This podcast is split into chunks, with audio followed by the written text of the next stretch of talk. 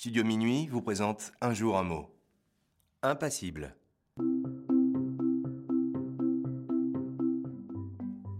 Aujourd'hui, notre mot du jour est impassible, qui s'écrit avec deux S. Impassible est un adjectif qui est issu du latin passibilis, qui veut dire susceptible de souffrance ou de passion, auquel on ajoute le préfixe un qui inverse le sens. On peut définir l'adjectif impassible ainsi, qui n'est pas susceptible de souffrance ou de passion, et dans le quotidien, une personne qui est assez maître de lui et sait gérer ses émotions. Par exemple, il est resté impassible lors des derniers kilomètres du marathon. Ou encore, lors de la table ronde, elle a semblé impassible aux critiques.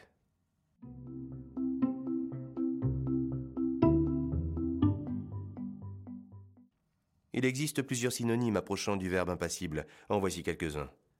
Calme, de marbre, imperturbable, flegmatique, insensible ou encore serein.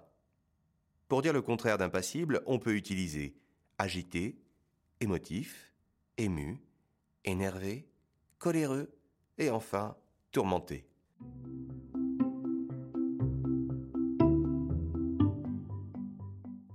Dans la culture pop, en 1999, sur l'album Je dis M, Mathieu Chédid chante la chanson Qui est plus fragile? Et on peut y entendre les paroles suivantes. Immobile, impassible, force tranquille, tu entonnes une réflexion intime.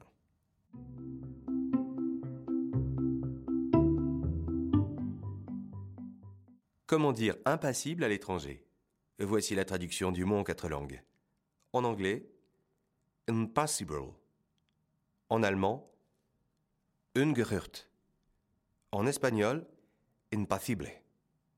En italien, impassibile. Et enfin, chez nos ados, pour dire impassible, on peut utiliser le mot pépouze. Par exemple, j'ai passé l'interro de maths pépouze. Et voici, c'est la fin de Un mot un jour. J'espère que vous n'êtes pas resté impassible devant ce podcast, parce que j'y mets beaucoup de passion.